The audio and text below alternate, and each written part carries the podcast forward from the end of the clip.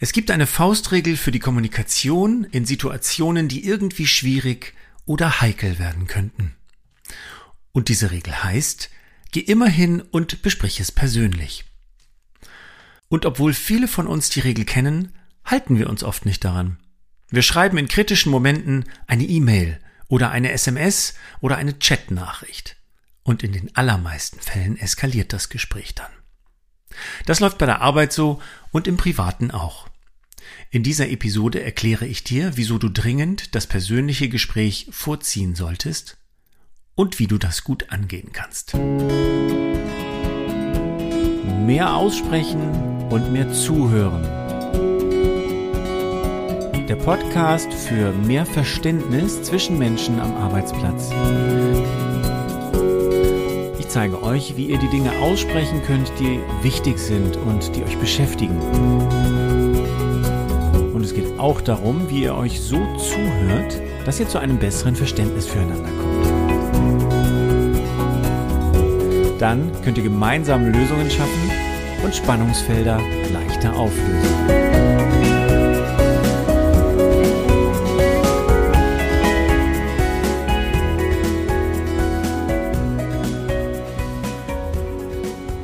Es ist zunächst einmal keine große Überraschung, wenn wir ein heikles Thema schriftlich lösen möchten und das persönliche Gespräch umgehen.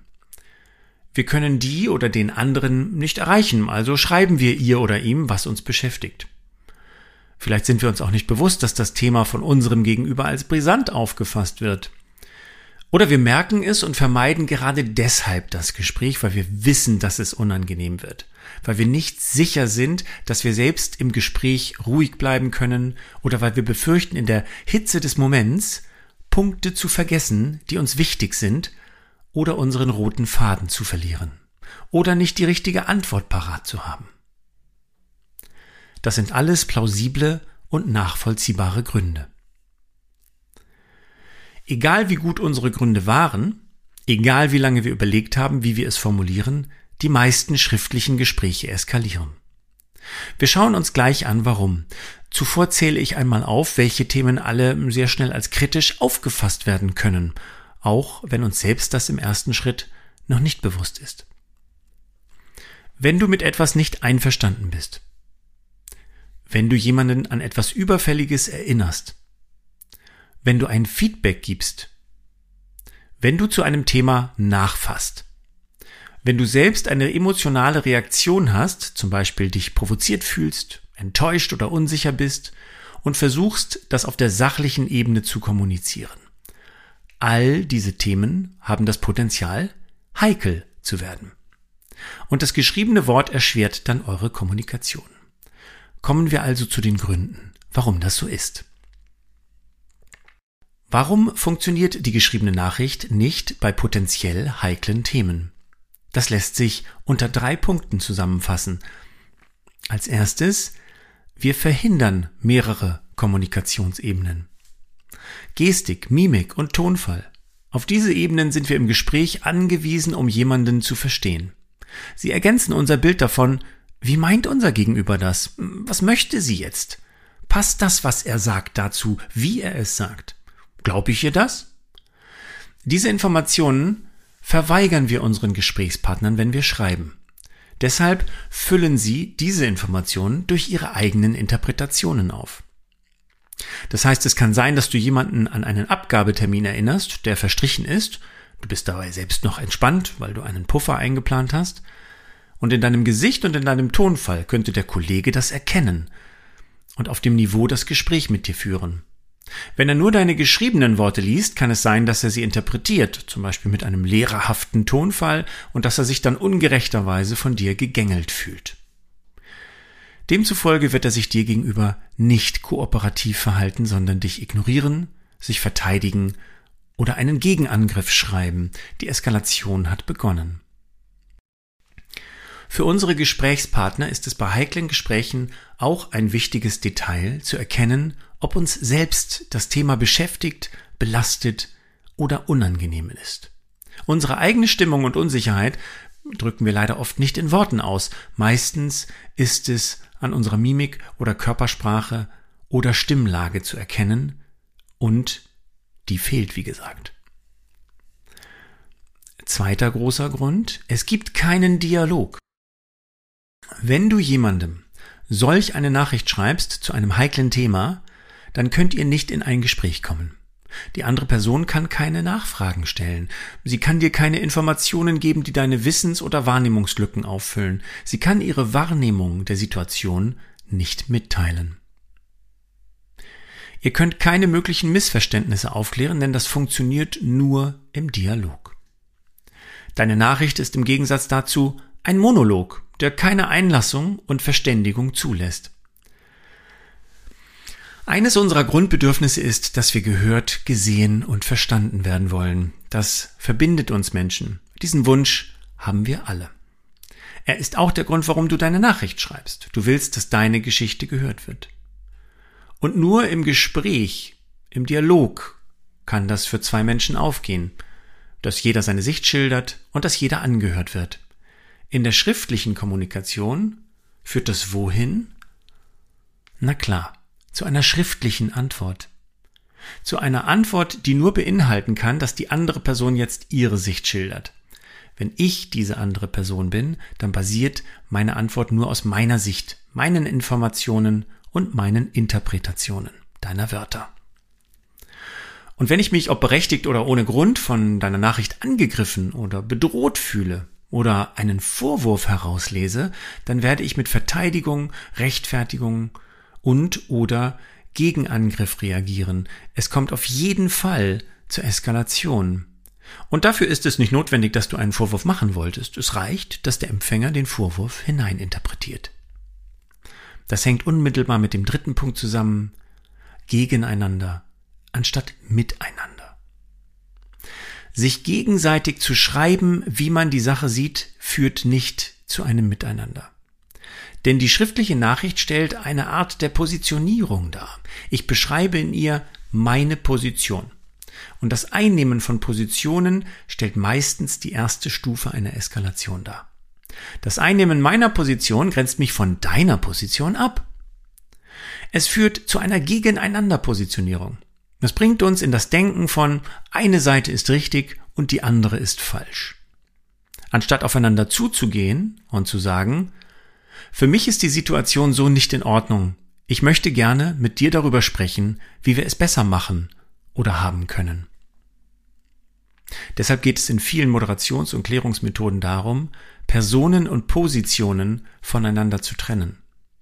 Und statt auf Positionen auf Interessen zu schauen, damit ein Gespräch eine Zielrichtung erhält, damit wieder das Besprechen von Lösungen möglich wird. Eskalation an sich führt selten zu Lösungen, sie führt vielmehr zu Verlusten. Der Respekt geht verloren, die Glaubwürdigkeit geht verloren und das gemeinsame Verständnis geht verloren. In einer heiklen oder kritischen Situation eine schriftliche Nachricht zu verfassen, führt deshalb dazu, dass Positionen aufgebaut werden, und das ist der erste Schritt ins Gegeneinander, anstatt zum Miteinander. Bevor ich jetzt erkläre, wie wir es in solch einer Situation besser machen können, möchte ich noch auf etwas hinweisen. Diese Eskalation passiert auch dann, wenn du dir sehr genau und gründlich Gedanken machst, wie du deine Nachricht formulierst. Das höre ich in diesem Zusammenhang am häufigsten, dass jemand erzählt, wie viele Gedanken sie oder er sich gemacht haben, bevor sie die E-Mail endlich abgeschickt haben. Die großartigste Formulierung ändert nichts an den drei Problemen keine Mimik und Tonfall, kein Dialog und das Festschreiben von Positionen. Also, wie geht das nun? Wie kriegen wir das besser hin? Der erste Schritt ist natürlich zu bemerken, dass es sich um eine Situation handelt, die sich für dich oder den Empfänger deiner Nachricht heikel oder kritisch anfühlen könnte. Mehrere Beispiele dafür habe ich vorhin schon benannt. Wenn dir das nicht leicht fällt, kannst du üben, dafür ein Bewusstsein zu entwickeln. Zum Beispiel, indem du dich bei jeder Nachricht, die du schreiben möchtest, fragst, wie fühlt sich dieses Thema gerade für mich an? Bin ich da irgendwie emotional involviert oder gereizt? Oder auch indem du dich fragst, wie würde ich mich fühlen, wenn ich diese Nachricht so erhalte? Du kannst auch überlegen, welche möglichen Reaktionen der anderen Personen könnten dann folgen. Im zweiten Schritt bittest du deine Gesprächspartnerin oder Partner um ein Gespräch. Wenn du die Person nicht erreichen kannst, bittest du schriftlich um eine Verabredung. Und hier müssen wir einmal genauer hinsehen. Du bittest schriftlich nur um das Gespräch und nennst maximal eine Überschrift, worum es geht. Du gibst noch keine Details, keine Informationen und keine eigene Wahrnehmung hinein, denn damit würdest du schon die Stufe zur Positionsfestlegung betreten. Du solltest dennoch ein Thema benennen, und zwar das echte Thema. Hier eine Scheinüberschrift zu wählen und dann über etwas anderes zu sprechen, kostet dich glaubwürdig und wird euer Miteinander eher belasten und jemandem gar nicht zu sagen, worum es geht, halte ich für ein No-Go. Wenn du nicht weißt, worüber ich mit dir sprechen möchte, kannst du nicht beurteilen, ob du dieses Gespräch führen möchtest. Dann können wir uns gar nicht mehr auf Augenhöhe begegnen. Ob dein Gesprächspartner anhand der Überschrift eigene Annahmen trifft oder besorgt ist, bleibt in seiner Verantwortung. Auch hierarchieübergreifend. Wenn eine Führungskraft mich antextet, um ein Gespräch bittet über den Erfolg des aktuellen Projekts, oder wenn ein Mitarbeiter bei seiner Führungskraft um einen Termin bittet, um über die aktuelle Zusammenarbeit zu sprechen, in diesen Situationen darf sich jede und jeder sicherlich ihre und seine Gedanken machen, und zugleich dürfen wir von allen erwarten, souverän in das Gespräch zu gehen und dann zu erfahren, worum genau es geht. Auf die lange Bank solltet ihr das Gespräch nicht schieben, wenn es irgendwie geht, denn für die Klärung von kritischen Situationen gilt zumeist, die beste Zeit ist jetzt. Und mit jedem Tag, den das Thema nicht angesprochen wird, schwelt es weiter. Und auch das Kopfkino der Beteiligten dreht weiter vor sich hin. Das führt in der Regel auch zur Eskalation, allerdings zu einer heimlichen, verdeckten Eskalation und dann wird es immer schwieriger, das Thema anzusprechen und gemeinsam zu klären. Die Vorbereitung ist wahlweise der dritte Schritt. Wenn du auf die Person ganz direkt zugehst und sagst, können wir jetzt sprechen, dann solltest du die Vorbereitung natürlich schon an zweiter Stelle vorgenommen haben. Zur Vorbereitung gehört natürlich, dass du durchgehst, was die Punkte zu deinem Thema sind, was du mit dem Gespräch erreichen möchtest und auch schon die Gedanken dazu, wie kann es deiner Gesprächspartnerin oder Partner ergangen sein? Wie wird sie sich im Gespräch fühlen und reagieren? Dazu gehört auch, dass du die Konsequenzen deines Gesprächs durchdenkst und bereit bist einzugehen. Ich habe mal ein kritisches Gespräch mit einer Kollegin eine Zeit lang vor mir hergeschoben. Und ähm, der Hintergrund war der folgende. Die Kollegin und ich hatten bei einem Kunden gemeinsam ein Projekt bearbeitet. Und ich habe zu einem späteren Zeitpunkt mit dem Kunden Kontakt gehabt und einen weiteren Auftrag angenommen und habe mit meiner Kollegin nicht mehr darüber gesprochen. Und das hätte sich meines Erachtens auf jeden Fall gehört. Also war irgendwann mein Interesse, ein Gespräch mit ihr darüber zu führen, dass ich das getan habe und dass ich mich dafür entschuldigen möchte und dass ich auch selber finde, dass das so nicht gehört und dass ich diese Information eigentlich mit ihr teilen möchte. Und dazu gehörte zum Beispiel in der Vorbereitung des Gesprächs auch zu überlegen, wie kann sie möglicherweise reagieren. Vielleicht sagt sie auch, unter den Bedingungen möchte ich mit dir nicht mehr zusammenarbeiten. Dann war es zum Beispiel für mich ein wichtiger Punkt zu akzeptieren, wenn das ihre Reaktion ist, hat sie das Recht zu dieser Reaktion und ich muss das dann akzeptieren. Ich möchte aber richtig und transparent mit ihr umgehen und ihr deswegen davon erzählen. Das war ein wichtiger Teil der Vorbereitung auf das Gespräch falls es euch interessiert, ich hatte Glück, da wir ansonsten sehr gut und vertrauensvoll miteinander zusammengearbeitet haben, hat sie die Zusammenarbeit nicht sofort abgebrochen. Für die Vorbereitung auf schwierige Gespräche habe ich vor kurzem eine Checkliste erstellt mit Punkten, die du im Vorfeld berücksichtigen kannst und mit Reflexionsfragen, die du dir vor dem Gespräch stellen kannst. Ich füge dir einen Link in den Show Notes ein. Dort kannst du dich eintragen und dann erhältst du die Liste. Jetzt haben wir uns angeschaut, warum das kritische Thema in der schriftlichen Form viel öfter zu einer Eskalation als zu einem Fortschritt führt und wie du dafür sorgst, das Gespräch persönlich zu führen. Außerdem hast du eine Checkliste für die Gesprächsvorbereitung bekommen. Für die Gesprächsführung in dem Gespräch selbst gibt es natürlich viele weitere Hinweise, die will ich hier nicht auch noch alle aufzeigen, damit die Episode nicht zu unhandlich wird. Wenn dir eine weitere Episode oder ein Blogbeitrag zur Gesprächsführung helfen würde, schreib es mir einfach in den Kommentaren, dort wo du den Podcast hörst oder über LinkedIn oder über meine Webseite sven-vogt.com. Wenn du ein schwieriges oder komplexes Thema vor dir hast, kannst du auch eine 30-minütige Erstbesprechung online mit mir buchen. Auch dazu lege ich dir einen Link in die Show Notes. Ich wünsche dir viel Verständnis und wenig Eskalation.